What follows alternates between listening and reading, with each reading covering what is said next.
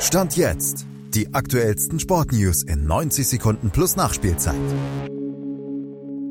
Ein versauter 114. Geburtstag für den BVB und viele offene Fragen, ein verdorbener Abschied für Forsberg und ein verrücktes Torfestival in Sinsheim. Malte Asmus blickt auf die Themen des 16. Bundesligaspieltags. Stand jetzt.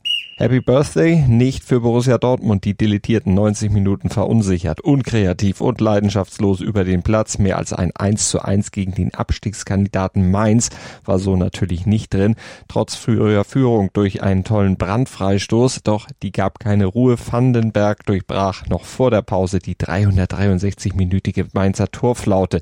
206 Tage zuvor hatte ein Remis gegen Mainz den BVB ja die Meisterschaft gekostet und jetzt kostet ein erneutes Unentschieden entschieden, jetzt Edin Terzic vielleicht den Kopf. Die Vereinsspitze wird die Lage eingehend analysieren und die ist prekär. Stand jetzt ist der BVB nämlich zwölf Punkte hinter der Spitze zurück.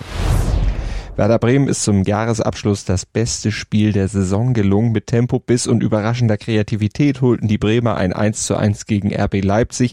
Als den Leipzigern etwas die Puste ausging, glich Brems Jinma die Leipziger Führung durch Openda mit einem schönen Fernschuss aus, verdarb Forsberg die Abschiedsvorstellung. Bremen geht mit Optimismus in die Winterpause und RB dürfte, je nachdem was Bayern und Bayern machen, weiteren Boden auf die Spitze verlieren.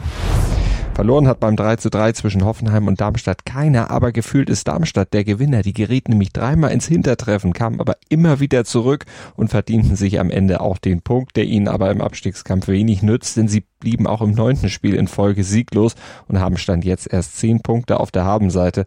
Hoffenheim kassierte allerdings auch einen herben Dämpfer im Rennen um einen europäischen Platz.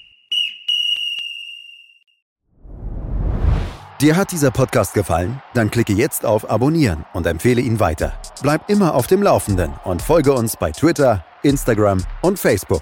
Mehr Podcasts aus der weiten Welt des Sports findest du auf meinsportpodcast.de.